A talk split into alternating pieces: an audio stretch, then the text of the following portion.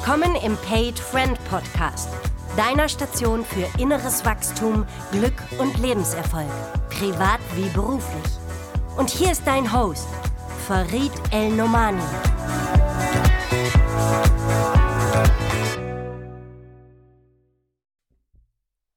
Ihr Lieben, herzlich willkommen zur nächsten Ausgabe meines Paid Friend Podcastes. Heute habe ich mir einen ganz besonderen Mann eingeladen, der eine beeindruckende Klarheit, Weisheit hat. Er ist im, im Außenleben an der sehr renommierten Jakobs-Universität in Bremen Professor für Biologie und Ethik und sein Name ist Professor Dr. Alexander Lerchel. Hallo Alexander. Hallo, lieber Farid. Ich habe mich selten so konzentrieren müssen, das alles richtig zu sagen mit Professor und Doktor, aber wir bleiben einfach bei Alexander. Ja, natürlich.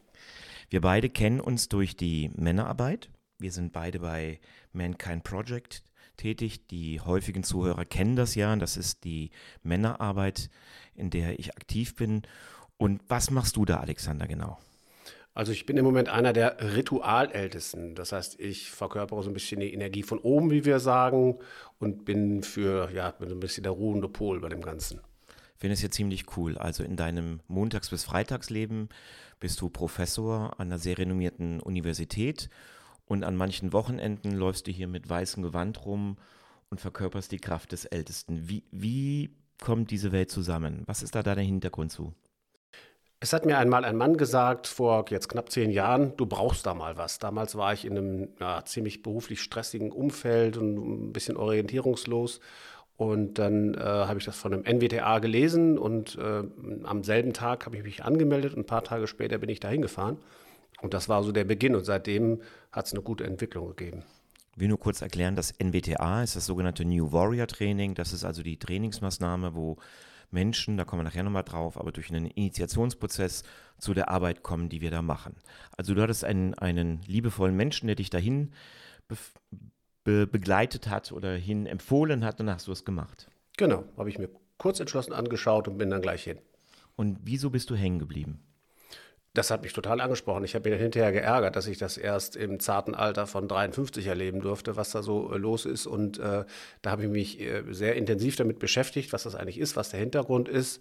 Und bin dann drauf gekommen, ja, das ist genau das, was ich brauche, was andere Männer vor allen Dingen auch brauchen. Und äh, das, was ich da erfahren habe, kann ich weitergeben. Und die Gelegenheit habe ich beim Schopf ergriffen, habe mich dann auf den ältesten Weg äh, begangen. Es gibt da mehrere mögliche Wege und der älteste war für mich halt der Weg, den ich beschreiten wollte, habe ihn beschritten und bin nun auf der letzten Stufe, also des Ritualältesten und äh, leite also von daher auch die Trainings mit. Mhm. Und lass uns mal, bevor wir bei den Männern bleiben, nochmal bei dir bleiben. Wieso hast du vor zehn Jahren gedacht oder erkannt, das ist etwas, was ich für mein Leben brauche? Ich meine, du warst 53, du machst auf mich einen unglaublich, ja, im Leben angekommenen Eindruck, ähm, du hast einen super Job. Wieso war das nochmal wichtig für dein Leben? Also ich hatte nicht so etwas, wie manche beschreiben als Midlife Crisis. Das hatte ich nicht. Aber ich hatte den Eindruck, dass äh, dadurch, dass ich mit der Familie und mit dem Beruf sehr eingespannt war, damals hatte ich noch ein paar andere Sachen, äh, dass ich so ein bisschen mich verzettele. Also das heißt, die Gefahr war da, dass ich äh, von mir selber, von meiner Entwicklung her ein bisschen den, die Orientierung oder den Weg verliere. Und da hat mir eben dieser Freund gesagt, geh da mal hin, tu was für dich.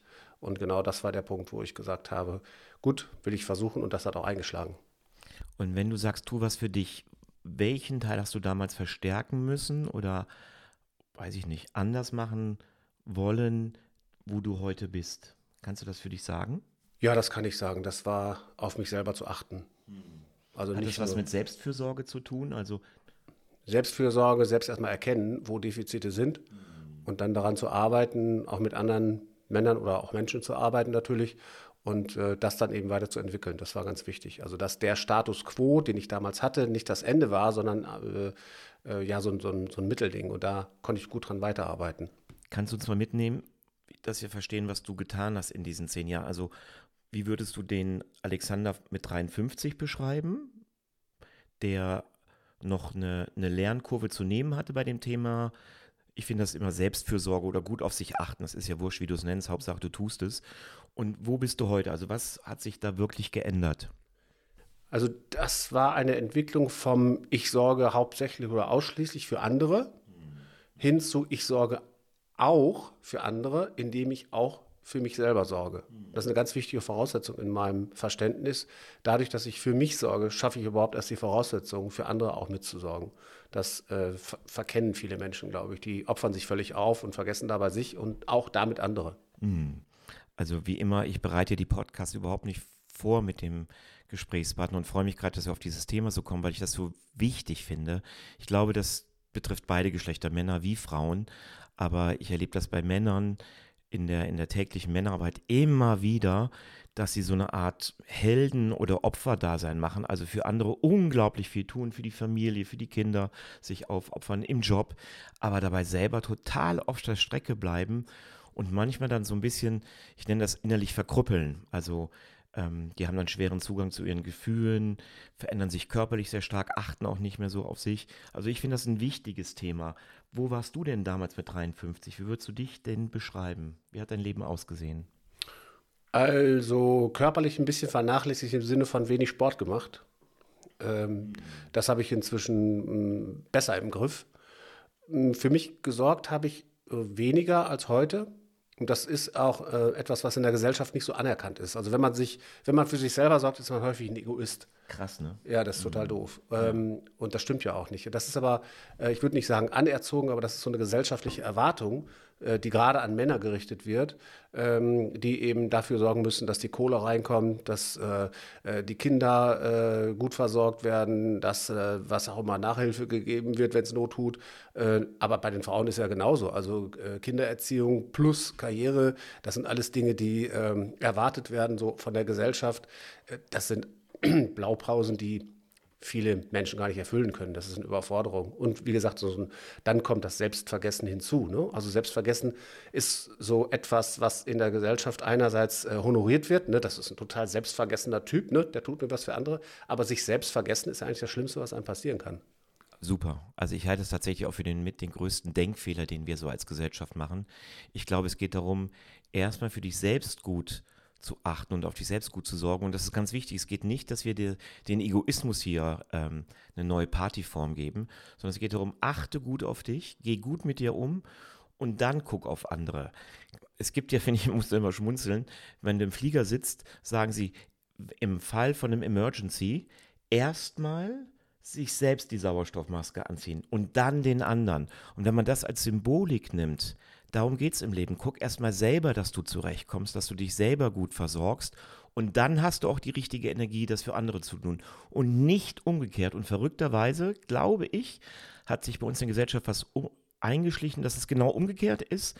Und wir auch so eine Art Opferdasein eher prämieren. Naja, die macht halt ganz viel für die Familie und so. Ich muss sagen, ich entziehe häufig den Menschen den Respekt dafür und denke, ey, finde ich voll Quatsch, was du da machst. Guck doch erstmal für dich gut und dann guck für andere. Der wichtigste Mensch auf dieser Welt, sagen wir häufig ja bei MKP, das bist du erst selbst und dann die anderen, ohne in den Egoismus zu verfallen. Da will ich immer wieder darauf hinweisen, es geht so, kümmere dich doch erstmal um dich selber und statt auf die andere. Wo ist für dich denn die Grenze zum Egoismus da, Alexander? Dass man das nicht übertreibt? Die Grenze zum Egoismus ist da, wo man die anderen nicht mehr sieht. Super. Das ist äh, eigentlich ganz einfach. Mhm. Die darf man natürlich nicht aus dem Blick lassen. Mhm. Aber indem ich mich um mich selber kümmere und äh, dafür sorge, dass es mir gut geht, habe ich auch den Blick offen für andere. Das ist ja die Grundvoraussetzung. Und ja, dabei hilft mir diese Arbeit sehr. Kannst du noch was sagen? Wie hat es denn dein, dein Umfeld, deine Familie wahrgenommen, dass der Alexander da vor zehn Jahren zu so einem ist ja für manche so, so einem komischen Männertraining geht. Was ist denn das da überhaupt? Und dann kommt er zurück und bleibt jetzt da auch irgendwie. Du bist ja ein paar Mal im Jahr, machst du diese Trainings ja mit als Ritualältester. Ich durfte dich ja selber so auch erfahren, bin ja auch ein Fan von dir, weil ich deine liebevolle Art so genieße. Ähm, bin ja ohne Vater groß geworden und diese väterliche, weise Energie ist für mich, obwohl ich selber jetzt mitten im Leben stehe, immer noch so ein Geschenk. Aber auf die Frage zurückzukommen, wie hat denn dein Umfeld reagiert auf diese Veränderung? Also im Gegensatz zu manchen Ankündigungen sind äh, Katzen und Hunde nicht weggelaufen. Ähm, aber meine äh, Familie, insbesondere ähm, einer, ein, einer meiner Söhne, hat also schon sehr skeptisch reagiert und hat gesagt, du bist in der Sekte. äh, und äh, äh, naja gut, wenn man jemanden fragt, der in der Sekte ist, bist du in der Sekte, sagt man natürlich nein. Aber das hat sich im Laufe von sehr, sehr kurzer Zeit eigentlich schon relativiert, also das heißt aufgelöst. Und inzwischen ähm, bin ich mit meiner Familie auf einem besseren Level. Also wir, wir, wir reden sehr oft miteinander, sehr offen, was auch ein Problem in meiner Ansicht der Gesellschaft ist. Es reden Menschen viel zu wenig miteinander, auch, auch und gerade in Familien. Da wird sehr viel verschwiegen. Das war vielleicht auch in meiner Familie äh, äh so Usus, wenn irgendwas Unangenehmes aufkam, dann wurde geschwiegen oder wurde weggegangen, es wurde nicht aufgelöst. Und das ist etwas, was bei uns äh, eigentlich kaum noch vorkommt. Wenn etwas aufpoppt, dann wird das auf den Tisch gelegt, dann ähm, wird darüber gesprochen und wird eine Lösung gesucht und meistens auch gefunden. Das ist viel besser, als wenn man die ganzen Sachen in sich reinfrisst und es kommt zu keiner Lösung. Würdest du sagen, das ist ein Ergebnis deiner Arbeit hier bei MKP? Ja, sicherlich. Aber das war relativ zu Anfang schon, dass diese Klarheit, diese Klärung, dass das eben Voraussetzung ist überhaupt dafür, mit sich selber und mit anderen äh, auf, einem, auf einem klaren Level zu sein. Wenn ich jetzt ähm, mal an deine Vaterrolle denke, ich bin ja auch Vater von drei Söhnen, Du hast gerade ähm, erwähnt, dass du Vater bist. Wie hat sich denn deine Vaterrolle für dich verändert durch diese Arbeit, der Mann zu sein, der du werden möchtest? Ich würde mal sagen, also ich war nie äh, ein strenger oder, oder, oder irgendwie herrischer Vater, überhaupt nicht. Aber was ich gelernt habe, ist, die Kleinen als vollständige Personen wahrzunehmen und auch zu ehren. Das hört sich jetzt vielleicht etwas seltsam an, aber äh, äh, diese, ähm, dieses klassische Vatersein, ich sorge für dich, ich gebe dir was zu essen äh, oder meine Frau und ich verdienen und geben euch was zu essen und äh, erziehen euch und versuchen euch auf den Weg zu bringen, ist ein bisschen gewichen der Achtung ihrer Persönlichkeiten oder mehr Achtung der Persönlichkeit, war ja immer schon da, äh, hin zu Hilfe zur ähm, Selbstfindung hört sich vielleicht ein bisschen dramatisch an, aber das ist, glaube ich, das, was wir mitgeben können unseren Kindern. Bin ich von überzeugt. Lass uns ruhig noch bei diesem ersten Begriff, weil ich kann mir vorstellen, den versteht nicht jeder. Äh, und ich, mir geht es genauso, die Kinder zu ehren. Ähm, gib, wie drückt sich das bei dir im Alltag aus? Also wie weiß dein Sohn, dass du ihn ehrst? Indem ich seine unterschiedlichen Meinungen voll respektiere. Und ihn nicht gleich ablehne und sage, hey, das ist totaler Quatsch, was du da erzählst, sondern äh, erstmal zu akzeptieren, dass er eine andere Meinung hat und dann mm, ja zu argumentieren durchaus, aber ihn in seiner Eigenständigkeit, bei der Tochter genauso, äh, zu ehren und zu achten und äh, das stehen zu lassen erstmal. Und gibt es da irgendeinen Weg, wie du das ausdrückst? Also ob das jetzt Augenkontakt ist oder durch Worte? Wie kann der Zuhörer verstehen, was du da tust? Also Augenkontakt ist etwas, was äh, in meiner Familie nach meinem Training erstmal völlig äh, ungewohnt ankam, weil ich gelernt habe, dass, das, dass der direkte Augenkontakt der Weg zur Seele ist. Und wenn ich jemanden, äh, wenn ich mich, mich mit jemandem unterhalte und vorbeigucke, links, rechts, oben, unten, dann bringt das nichts. Also das direkte in die Augen schauen hatte ich bis dato äh, nicht im, in meinem Repertoire an nonverbaler Kommunikation und das hatte ich dann drauf und das hat mir nicht nur bei meiner Familie geholfen, sondern auch äh, äh, sonst. Das ist ein direkter Kontakt, äh, womit die Gegenseite erstmal fertig werden muss, wenn sie das nicht gewohnt ist. Und äh, das ist die Grundvoraussetzung dafür, dass eine direkte und ehrliche Kommunikation stattfindet. Das ist ja für viele richtig unangenehm. Ja, ne? total. Und speziell, wenn da nicht Worte gesprochen werden. Ja. Also wir in unserer Männerarbeit gucken ja manchmal, auch wenn es eine Wut gibt oder eine Trauer oder irgendein großes Gefühl, eine Freude, uns zwei, drei Sekunden erstmal in die Augen, um zu gucken, was ist denn da jetzt mein Anteil? Und äh, als diese Arbeit für mich begonnen hat, war das, hat das erstmal Irritation in mir ausgelöst, auch so eine Art Unbehagen. Ja. Äh, bin ja halb Araber, ich hätte am liebsten irgendwas getan, erstmal irgendwie berührt oder entweder von mir gestoßen oder an mich rangezogen, aber dieses nur in die Augen gucken, und ich habe das erst die letzten Jahre gelernt, äh, und ich finde das so schön, wie du das sagst, in die Augen gucken, das machen wir jetzt ja auch gerade beim Interview, stellt Kontakt zur Seele her des anderen, ne? so verrückt wie das klingt. Ja, das ist richtig, aber es ist, ich bin ja Biologe, es ist ähm, im Tierreich ganz, ganz unterschiedlich. Also wenn du zum Beispiel Primaten, Affen, Schimpansen, irgendwelche äh, ja, Primaten, wenn du denen in die Augen guckst, wird das in aller Regel als Angriff oder als Attacke äh, aufgefasst oder zumindest als Aggression. Das mögen die gar nicht. Mhm. Ähm, und, und bei uns ist es so eine Art äh, Unsicherheit, die da erstmal aufpoppt. Was will der eigentlich von mir? Der könnte mich ja auch angreifen. Aber wenn es dann ein paar Sekunden hält, dann ist eigentlich eine sehr feste Verbindung da. Das ist total interessant. Hm. Ich würde gerne mal zu deinen Kindern zurückkehren. Wie viele Kinder hast du? Vier. Vier. Und wie viele Jungs, wie viele Mädchen? Drei Jungs, ein Mädchen. Drei Jungs, ein Mädchen. Wenn ich jetzt mit denen vier sprechen würde und sage, Mensch, hier, euer Papa, der hat vor zehn Jahren angefangen mit dieser Männerarbeit. Wie war das denn für euch? Was glaubst du, würden die mir sagen? Äh, was würden die sagen? Ich glaube, die würden letztlich sagen, der Papa hat sich weiterentwickelt. Mhm. Der ist äh, offener, gesprächsbereiter geworden.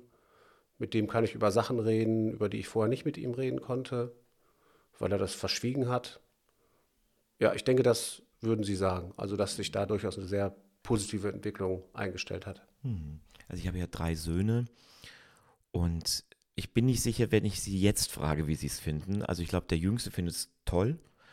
Ähm, ich glaube, der Mittlere hat da einen ganz leichten Zugang, der interessiert sich ein bisschen für Boys to Men. Und mein Ältester ist manchmal, glaube ich, auf der hellen Seite und manchmal auf der boah, ey, der Alte, der macht so durchgeknallte Sachen. Hoffentlich lässt er mich damit in Ruhe. Und gleichzeitig gibt es Momente, also wir sind gerade in einem, ja, ich glaube, Ablösungsprozess. Er bereitet sich auf die Welt vor und ich bereite darauf vor, ihn gehen zu lassen. Und das ist für mich, glaube ich, schmerzhaft und für ihn nerv ich ihn häufig und bin ich auch zu eng und äh, lass nicht genug Freiheit los. Das kann auch genau sein, dass das so ist. Und dann haben wir Momente der kompletten Begegnung, wo ich ihm echt in die Augen gucke und sage, äh, ich bin stolz auf dich und ich bin beeindruckt, wie klar du sprichst. Und das sind so Momente, die hätte ich vor sechs Jahren ohne MKP nicht gemacht. Das wäre mir komisch vorgekommen, äh, zu meinem Sohn zu gehen, speziell jetzt zu dem Ältesten. Das hat ja im Arabischen nochmal eine besondere Bedeutung. Der Älteste immer so ein bisschen auch der Thronfolger. Und ganz frei machen kann ich mich von diesen Genanteilen ja nicht. Und gleichzeitig bei dieser Verbindung zu meinem Sohn berührt es mich selbst. Also ich beschenke mich damit selbst und denke, boah, ey, also es gibt Momente, da könnte ich flennen, nicht aus Trauer, sondern aus Rührung, dass er mir erlaubt, und er ist ja 17, das ist ein junger Bär, ein junger Wilder, der will natürlich raus in die Welt, mit mir so manchmal in so eine Verbindung zu gehen. Kennst du das auch? Ja, das kenne ich auch. Wobei ich dazu sagen muss, dass mein ältester Sohn dann relativ kurze Zeit später, nachdem ich äh, da auf dem Wochenende war, auch hingegangen ist. Ich uh. habe ihm gesagt, äh, das ist auch was für dich.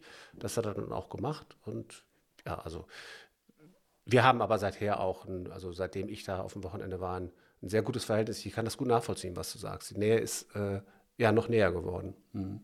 Ich glaube, das ist ja, und da geht es ja gar nicht um MKP, es gibt ja so viele Männerarbeitsanbieter, aber wir sind halt, oder MKP ist einer davon. Es erfolgt ein anderer Reifegrad, so habe ich das für mich wahrgenommen, weil ich in die Selbstverantwortung für meine Gefühle gehe. Und das ist, glaube ich, auch für alle Partnerinnen und Hörerinnen toll, jetzt mal zu hören. Ein großer Teil dieser Männerarbeit, Männer fangen an, ihre Gefühle zu verantworten. Also ob ich enttäuscht bin, ob ich freudig bin, ob ich aggressiv bin, ob ich sexuell frustriert bin, ob was auch immer es ist. Ich höre auf in der Außenwelt, die dafür verantwortlich ist, sondern ich gucke, was ist denn mein Anteil daran? Und warum kümmere ich mich nicht darum? Also es, nahezu alles, was ich bräuchte, kann ich ja auf der Welt für mich tun. Und damit in eine Art inneren Frieden kommen. Und das ist, finde ich, so eins der, der weiteren Ergebnisse. Also ich für mich sage, ich bin definitiv ein besserer Vater geworden durch diese Männerarbeit. Ich halte mich auch für einen besseren Freund. Ich bin aber auch, und das war das Thema, wo wir ja gestartet haben mit der Selbstfürsorge, ich bin sehr viel besser zu mir selbst und verantworte allerdings Dinge auch für mich selbst. Also ich glaube auch, dass ich ein besserer Ehemann geworden bin, weil ich nicht mehr meine Frau, die ich sehr liebe, aber häufig, glaube ich, einfach auch überschattet habe und überschüttet habe mit Ansprüchen und Bedürfnissen, die sie hätte erfüllen müssen. Ob das in der körperlichen Zuwendung ist, in der Aufmerksamkeit, im, im Essen, in allem. Und mir passiert das immer wieder, ist mir sogar wieder passiert, bevor ich jetzt zu diesem Wochenende gereist bin. Und gleichzeitig merke ich, oh, verdammt, Farid, da machst du ja jemand anderen verantwortlich. Kannst du uns mal Einblick geben in dein Thema der Selbstverantwortlichkeit, Selbstfürsorge? Du bist ja jetzt noch mal ein paar Jahre älter als ich. Wie spürst du das für dich in deinem Alltag, auch vielleicht beruflich? Ja, also vielleicht zum ersten im Privaten. Meine Eltern waren jetzt nicht so die gefühlsbetonten. Das war einfach in deren Erziehungsprogramm nicht vorgesehen, dass man Gefühle zeigt, dass man sich umarmt. Äh, das war also äh, seltsam. Und meine Frau, also jetzt lange bevor ich MKP überhaupt kennenlernte, also vor 37, nee, 38 Jahren, habe ich meine Frau kennengelernt und die kam in unsere Familie, wurde sehr herzlich aufgenommen, aber die fing dann auch an, äh, meinen Vater und meine Mutter so zu umarmen, ne? weil das einfach in deren Familie normal war. Und da war erst so ein bisschen so, hm, was ist das denn jetzt? Ähm, das hat sich dadurch sehr, sehr geändert. Also ich habe dann auch meinen Vater und meine Mutter umarmt, was vorher, äh, also ab, dem, ab der Pubertät eigentlich nicht mehr so gefragt war. Und das äh, war ungewöhnlich, aber äh, ist natürlich das Schönste, was es gibt. Und das äh, auch im Familienleben meine Gefühle zu zeigen, äh, war auch eine neue Erfahrung. Also nicht nur Freude, das hatte mir nie Probleme gemacht, sondern auch Trauer, Wut mm. oder auch Angst. Mm. Das sind Dinge, die ich sehr gerne wegstecke oder weggesteckt habe und die ich inzwischen aber viel besser zeigen kann. Ich denke, das ist eine Grundvoraussetzung dafür, dass ich überhaupt selbst mich entwickle und selbst mm. werden kann. Und im Beruf, ja, das war auch interessant, weil Gut, ich bin jetzt irgendwo auch ein erfahrener Hochschullehrer, aber äh, die Studenten direkt anzusprechen, in die Augen zu schauen, sie als Personen zu achten und nicht nur darauf zu gucken, was sie jetzt für Leistung bringen, das war mir vorher auch nicht unbekannt, aber es ist nochmal was anderes, den Menschen so zu sehen und äh, auch seine, seine kulturelle Herkunft zu sehen. Wir haben über 100 Nationen auf unserem Campus. Ähm, das, ist, äh, das will erstmal gesehen werden, das will respektiert werden. Und gerade weil ich auch äh, Ethik unterrichte, ist das ein, eigentlich ein perfektes äh, Feld für Konflikte, weil Menschen aus verschiedenen Nationen sich halt teilweise bekriegen wegen unterschiedlicher Auffassungen und die konkret anzusprechen und zu ehren, zu achten, ihre unterschiedlichen Meinungen. Das ist ein tolles Stück Arbeit, was ich auch gemacht habe. Ja. Hm. Jetzt will ich noch mal einmal zurückspringen. Ich hoffe, du erlaubst mir das. Du bist ja Vater und natürlich auch Sohn. Also du hast gerade berichtet von deinem Elternhaus und das kenne ich von meinem auch. Meine Mutter hatte unglaublich viel zu tun, war vertriebene Ostpreußin, die hatte den Zweiten Krieg, Weltkrieg erlebt und diese, diese Fluchtgeschichte, wo sie unglaublich viel Leid und Trauer erlebt hat.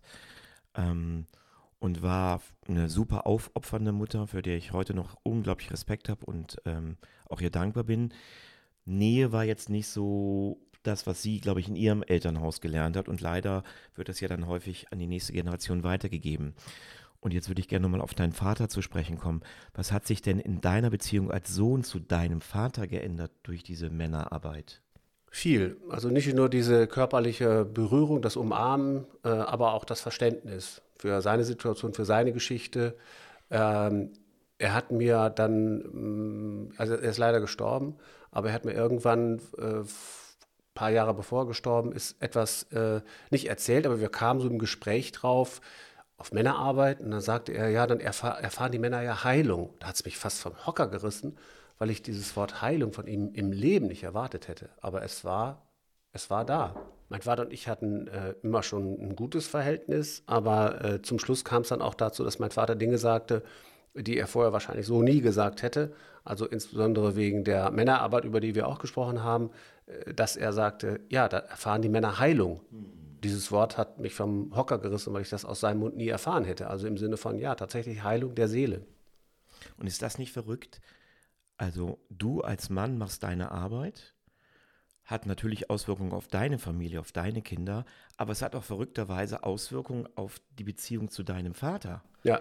der ja diese Arbeit, wenn ich dich richtig verstanden habe, nicht gemacht hat, aber irgendwie, ne, da gibt es diese Resonanzfelder, von denen wir so häufig sprechen, also ein Stein fällt ins Wasser und der zieht einfach Kreise und deine Veränderung bewirkt eine Veränderung. Ich finde, für mich ist das ja bis heute Magie, aber ich finde das sensationell.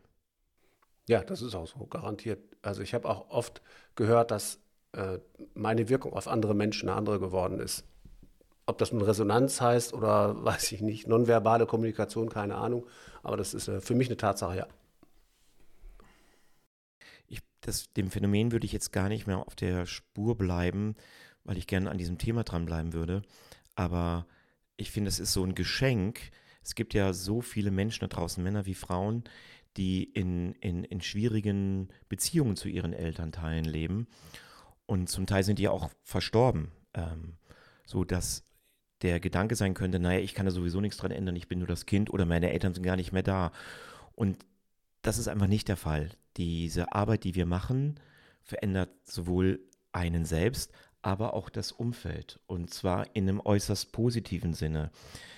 Ich habe dich ja erlebt, deswegen habe ich dich ja auch um das Interview gebeten, als beeindruckend herzenswarmer Mann. Also du, ich erlebe dich klar, ähm, du bist sehr strukturiert mit dem, wie du arbeitest, auch in den Ritualen und gleichzeitig verkörperst du so eine Herzenswärme.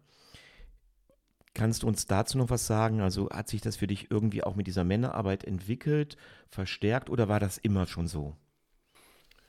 Also ich zeige es jetzt häufiger. Mhm. Ich denke, das war immer da. Mhm. Ich, also die Eigenschaften, die ich so für mich ähm, äh, verantworte, sind neben meinem Humor auch eine große Herzenswärme. Mhm. Ich kann aber auch anders. Mhm. Äh, ich kann ganz anders. Ich kann auch, äh, wenn ich ähm, merke, da läuft etwas äh, ganz schief in Richtung ähm, sachlich falsch oder auch, dass äh, Menschen angegriffen werden, dann kann ich auch sehr wütend werden. Dann kann ich auch mein Schwert ziehen und äh, Krieger werden. Das geht auch. Und ist das nicht genial? Also ich wusste jetzt nicht, dass das kommt, aber ich freue mich, dass du es sagst, weil es geht ja nicht darum, dieser immer gefühlsbetonte Mann zu sein, der alles versteht und für jeden Verständnis hat, sondern gleichzeitig, wir nennen das ja den lichtvollen Krieger, also in dieser Klarheit zu bleiben und genauso konsequent, hart, deutlich auch andere Dinge zu sagen, nee, dafür stehe ich nicht zur Verfügung. Also die, ich finde, durch die Männerarbeit kann die Breite im Mann so viel zunehmen. Ich bin nicht mehr so eingeschlossen auf ja, nein, hm, gut, böse, sondern ich kriege eine Varianz. Ich kann in meine Herzenskraft kommen, ich kann in die, in die Verbindungsfähigkeit kommen, auch mal einen anderen Mann umarmen oder lange in die Augen gucken. Und genauso gut bleibe ich aber auch ein klarer Typ, der sagt, ey, das, dafür stehe ich und dafür stehe ich nicht. Und dagegen wehre ich mich auch richtig. Also ich sag mal, in, in, einer, in einer jugendlichen Sprache vielleicht weiterhin Cojones haben, Eier haben in der Hose. Ich finde sogar, dass unsere Arbeit das unterstützt, in die Klarheit zu kommen. Unbedingt. Hm. Das schließt sich auch nicht aus. Genau. Im Gegenteil, wenn ich, äh, wenn ich mich mit mir selber beschäftige und meinen Wertekanon sozusagen mal durchgehe, dann ist dadurch, dass ich klarer mit mir selber bin, natürlich auch damit verbunden, dass dieser Wertekanon klarer hervortritt. Nicht nur im Sinne von, ich kann ähm, meine Herzenswärme, die ich habe, zeigen, sondern auch mal meinen Krieger rausholen. Das gehört genauso dazu. Hm. Wenn du jetzt mal so für dich guckst, aus welchen gibt es Ereignisse, aus denen du im Leben so eine, einen, einen Reifeschub erlebt hast oder besonders gewachsen bist? Wenn du mal so nachguckst auf dein Leben, wir machen ja viele visuelle Reisen bei unserer Arbeit. Gibt es da manchmal Punkte, wo du sagst, das war so ein, ein Changemaker oder ein Breaking Point? Oh, da müsste ich jetzt drüber nachdenken. Da kamen sicherlich sehr viele Breaking Points, also, also jetzt, was ich zum Beispiel meine Habilitation, das heißt also, das ist diese Voraussetzung, überhaupt Hochschullehrer zu werden. Das ist nicht einfach. Das ist etwas, äh, wo du äh, zeigen musst, dass du unterrichten kannst, dass du das, äh, ja, das Wissen hast, um diese Hochschullehrerposition zu bekommen überhaupt als Voraussetzung. Das war schon ein großer Moment, das war richtig toll. Oder auch, als ich mich dann beworben habe bei dieser äh, Jacobs University, wie sie jetzt heißt, da war ich einer von ganz, ganz vielen, die sich da beworben haben, auch noch englischsprachig. Und dann habe ich diese Position bekommen, sehr zur Verwunderung meiner Mutter. weil sie gar nicht glauben konnte, dass ich jetzt unterrichte in Englisch, wo ich Englisch immer eine Katastrophe war in der Schule. Also das war auch ein großer Moment. Das äh, ist sicherlich, das ist ein, das ist ein Wow-Moment, klar, mm. logisch. Ähm, ja, menschlich natürlich auf diesen ähm, Wochenenden, wenn ich Menschen sehe, bei denen ich sehe, dass ich, wie ich bin, bei ihnen etwas auslöse. Mm. Das ist jedes Mal auch ein Wow-Effekt dass ich was merke. löst du hauptsächlich aus? Hast du schon so ein Muster gefunden, was du auslöst bei anderen? Ein Muster, ja, ich glaube, so eine herzliche Zugewandtheit. Herzliche Zugewandtheit mit äh, einer gehörigen Portion Fokus. Hm. Also dieses wirklich sich hinwenden auf diesen Menschen und äh, 100% da zu sein. Ich denke, das ist für viele Menschen eine völlig neue Erfahrung. Hm. chronologisch mache ich jetzt einen richtigen Fauxpas und gehe nochmal ganz weit zurück. Finde es aber wichtig, ähm, ich habe verstanden aus unserem sehr kurzen Hallo-Gespräch, bevor wir begonnen haben, dass anders als viele andere Männer, die diese Männerarbeit machen, inklusive mir, wir kommen ja häufig aus eher schwierigen Elternhäusern, getrennt oder ähm, Gewalterfahrung oder Drogen, ähm, Missbrauchserfahrung. Wenn ich dich richtig verstanden habe, aber korrigiere mich da bitte, kommst du ja eher das, was wir im Deutschen so eine behütete Kindheit nennen. Du hattest es richtig gut. Ist das so? Ich hatte es richtig gut. Also im Gegensatz zu meinem Bruder, der war der Erstgeborene, der hatte die richtige, ich sag mal, Arschkarte gezogen, weil der voll den Erwartungen meines Vaters ausgesetzt war. Mein Vater hatte äh, ein Geschäft und dieses Geschäft sollte weitergeführt werden und die Erwartungen an meinen älteren Bruder waren halt, dass er das macht. Und äh, die Erwartung hat er nicht erfüllt und an diesen gescheiterten Erwartungen ist er ja letztlich auch gescheitert. Mhm. Äh, und das hat ähm, für mich zur Folge gehabt, vermutlich, dass ich machen konnte, was ich wollte. Das heißt, ich, ähm, ja, bei mir haben sie dann irgendwo aufgegeben. also die Erwartung nicht gehabt, dass ich jetzt das Geschäft weiterführe. Du warst der freie Vogel. Ich war der freie Vogel, ja, äh, hatte auch nicht große Probleme in der Schule. Und dann sollte ich erst Theologie studieren, weil das der Pastor äh, wollte. Der hielt mich also irgendwie für einen guten Pastor. Dann kam das aber mit dem Zölibat dazwischen. Das war also nicht das, was ich jetzt unbedingt wollte. Das Kleingedruckte hat dir nicht gesagt. genau. Und dann äh, habe ich mich für die Biologie entschieden und äh, war auch nie äh, äh, unglücklich drüber. Also ich hatte eine, ja, eine sehr glückliche Kindheit. Das war, äh, also das wird mir jetzt auch immer wieder und immer häufiger bewusst, dass das ein Geschenk ist, was nicht viele, leider nicht viele Menschen haben, eine glückliche Kindheit. Und umso schöner finde ich, dass du trotzdem in Anführungszeichen diese Arbeit machst. Also es geht dir nicht nur darum, und das wollte ich so ein bisschen rausarbeiten, das gebe ich zu mit Absicht, es geht nicht nur darum, dass die Leute sagen, oh ey, ich habe echt einen Mangel oder ich habe eine Macke oder irgendwas, ein Defizit, sondern diese Arbeit, die wir tun, die hilft jedem weiter, egal wo du herkommst, weil du hast immer irgendeine Geschichte, die sich lohnt, vielleicht als Talent weiter zu verbreiten oder als Role Model, als Vorbild zu sein oder Ansprechpartner zu sein. Also es gibt keinen Grund, diese Arbeit nicht zu tun, weil es dich als Mensch, die es gibt ja genauso dieses Woman Within oder andere Vereinigungen, die die Frauenarbeit fokussieren. Es bringt dich als Persönlichkeit weiter. Ja, unbedingt. Und auch im Sinne von, ich muss nicht dauernd in meinem Sündenpfuhl mich wälzen, in, den, in dem Schlechtsein, was mm. ich bin, was mir gesagt wird, was ich bin, äh, meine ganzen Schatten, die ich habe, äh, äh, nach vorne stellen, äh, im Sinne von, äh, die sind jetzt wichtig und, und die bestimmen mein Leben. Nein, ich habe auch Gold. Mm. Und dieses Gold herauszuarbeiten, zu sehen, äh, andere Männer sehen das auch oder andere Menschen sehen das auch, das ist so wichtig und das ist auch äh, ein wichtiger Teil der Männerarbeit oder überhaupt Arbeit an sich selber mm. zu erkennen und sich dabei helfen zu lassen, eben auch diese Seiten zu sehen. Die sind ja da. Es besteht ja, es gibt ja keinen Menschen, der nur irgendwie schlechte Seiten hat. Und dieses Gold, was wir, sage ich mal, als Begriff so nutzen, sind ja wie Stärken oder Vorteile im, im, im normalen Deutsch. Sich dessen auch mal bewusst zu machen, hat ja ein wunderschönes Momentum zu kapieren, wow, ich habe richtige Talente, es gibt Dinge, die kann ich genauso gut oder vielleicht sogar besser als andere. Und das ist mein, mein, mein Teil, den ich in die Welt bringen kann, um damit auch breiter zu werden. Aus meiner Sicht ist eins ja deiner größten Goldstücke, deine Herzenswärme, du hast selber noch deinen Humor angesprochen. Für was stehst du noch als Gold? Ähm, ich habe eine, glaube ich, sehr schnelle Auf Auffassungsgabe.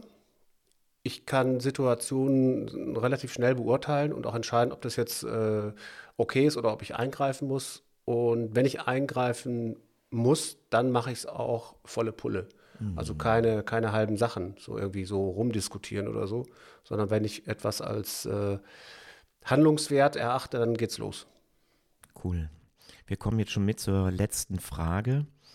Ähm, wir kennen uns jetzt, glaube ich, sechs Jahre und immer wenn ich dich sehe, erlebe ich dich in Balance. Also bist einfach irgendwie ein Typ in der Mitte. Das wird wahrscheinlich nicht immer so sein, aber ähm, ja, aus meiner Sicht ist es eine deiner großen Stärken.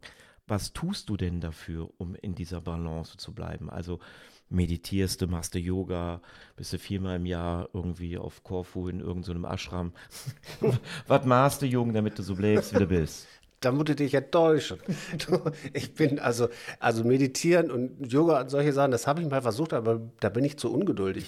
Ich glaube, das ist einer meiner größten Schatten. Ich bin einfach ein total ungeduldiger Mensch. Mhm. Aber ich kann mich rational, ähm, wie soll ich ja, kann ich mich in Balance bringen. Das funktioniert ganz gut. Ich beobachte, sehe dies und das und ähm, lass mich nicht so schnell aus der Ruhe bringen. Aber mhm. das ist eher so eine äh, rationale Geschichte, hört sich vielleicht ein bisschen bescheuert an, wenn ich das sage, äh, weil ja Balance eigentlich eher so eine Gefühlsgeschichte ist. Aber ich denke, das ist kein Widerspruch. Es gibt ja viele Wege nach Rom. Jetzt stellen wir uns mal vor, du bist aber trotzdem mal ganz kurz so aus der Balance gekommen. Wie kommst du zurück? Also ist das ein Automatismus? Hast du so einen Flummi, der dich zurückzieht oder machst du irgendwas? Nee, ich kann auch mal unter der Decke kreiseln. Also das passiert sehr selten, aber ich kann sehr wütend werden. Also wenn ihr, naja, also aus bestimmten Gründen. Und äh, dann hilft es eigentlich nur, wenn ich runterkomme und körperlich arbeite, das raus, rauslasse, rausbrülle. Das konnte ich früher auch nicht.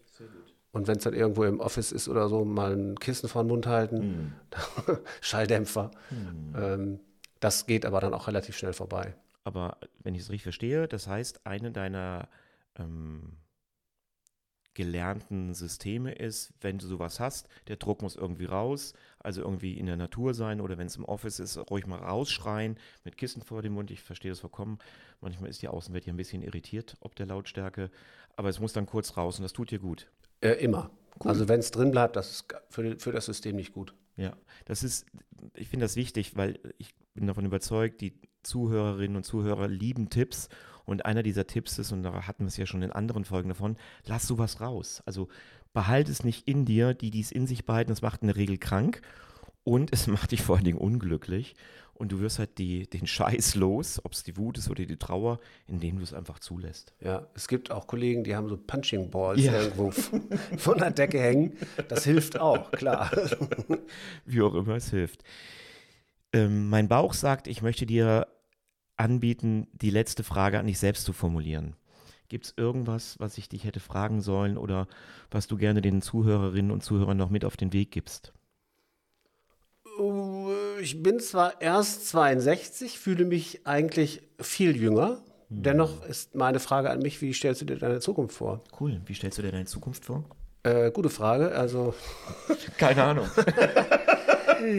Äh, ich denke, es ist eine gute Idee, frühzeitig darüber nachzudenken, wie es dann aussieht, wenn ich älter bin. Also sich rechtzeitig darauf vorzubereiten, damit es nicht so eine völlige Überraschung gibt. Wenn dann zum Beispiel die ähm, Zeit kommt, in der man nicht äh, mehr arbeitstätig ist. Das ist für viele wahrscheinlich ein großer Bruch. Ich denke zum Beispiel an Loriot, äh, mhm. Papa Ante Portas, das ist eine absolute Katastrophenvorstellung. Ähm, so möchte ich nicht werden, sondern äh, ich möchte einen, weiterhin Ziele verfolgen und darüber mache ich mir jetzt schon Gedanken. Also dass, ich bin sicher, dass mein Leben weiter erfüllt bleibt, aber sich darum rechtzeitig zu kümmern, ist sicherlich keine verkehrte Idee. Jetzt bin ich sicher, dass ich kenne gar nicht mehr. Wir haben ja so eine Altersklasse, dass wir diesen Film noch kennen. In Papa and the Porters geht ja Loriot in Pension und versucht ja das zu Hause zu regeln und was bestellt der doch mal so? Der bestellt, glaube ich, einen Kubikmeter Radiergummis, weil die dann ja also sehr viel billiger sind. Oder zwei Paletten Gurken aus gleichem Grund. Und die Frau dreht völlig am Rad. Und dann sammelt er Zeitungen. Und äh, das ist also das absolut Schrecklichste, was man sich vorstellen kann. Wirst du das alleine machen oder wirst du dich unterstützen? Lass mal diesen Prozess dich auf das Emeritieren, heißt das, glaube ich, in, im Hochschulwesen, also auf die Zeit nach deiner Professur vorzubereiten. Äh, sicherlich durch meine Frau, ganz an erster Stelle, weil auch die Kinder jetzt dann auch, auch aus dem Haus sind äh, und wir auch ein relativ großes Haus haben, schönen Garten und da sind äh, etliche Projekte. Das Haus ist nicht das jüngste, ähm, dass da äh, Sinnvolles äh, gemacht wird, um äh, auch der Nachwelt materiell zu, zu dienen, aber auch uns auf den richtigen Weg zu bringen. Cool. Dann schließe ich, und das habe ich mir schon so lange vorgenommen, ich schließe mit einem ganz besonderen Gruß an den Nikolas, der ein Freund von meinem Sohn ist, der die Podcasts hier ja auch schneidet und in seinem jungen Alter mit 14 alle der Pod, die Podcasts hört, was mich sehr ehrt.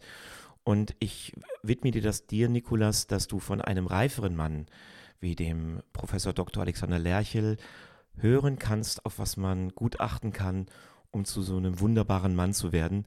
Ich erlebe dich, Nikolas, als echt ziemlich coolen Typen und kann mir vorstellen, dass dein Weg genauso einer ist, eine richtig große Persönlichkeit mit großem Herzen zu werden, wie mein heutiger Gesprächspartner, der Alexander Lerchel. Alexander, vielen, vielen Dank für diese Zeit und für dieses Interview. Sehr gerne. Danke dir, Farid. Und allen anderen macht das Beste draußen. Überprüf mal, ist es nicht Zeit für dich, dass du deine innere Arbeit machst, dass du mal auf ein Training gehst, ob es Mann ist oder Frau, ob du einfach mal guckst, bist du der Mensch, der du schon sein möchtest und wenn nicht, tue was. Und wenn das mal wieder gar nicht klappt, weil du keine Zeit hast im Kalender, dann hör dir zumindest nochmal den Podcast an mit zu dem Thema Selbstfürsorge. Ich habe jetzt keine Ahnung, welcher das ist, aber es gehörte, glaube ich, irgendwas zwischen 10 und 20. Guck einfach mal rein. Und wie immer, wenn du findest, das ist ein Podcast, den andere hören sollen, empfehle ihn anderen und bitte abonniere ihn vor allen Dingen. Gutes wird in der Welt breiter, indem wir es unterstützen. Ich danke dir. Geniale Zeit. Bis dann. Ciao.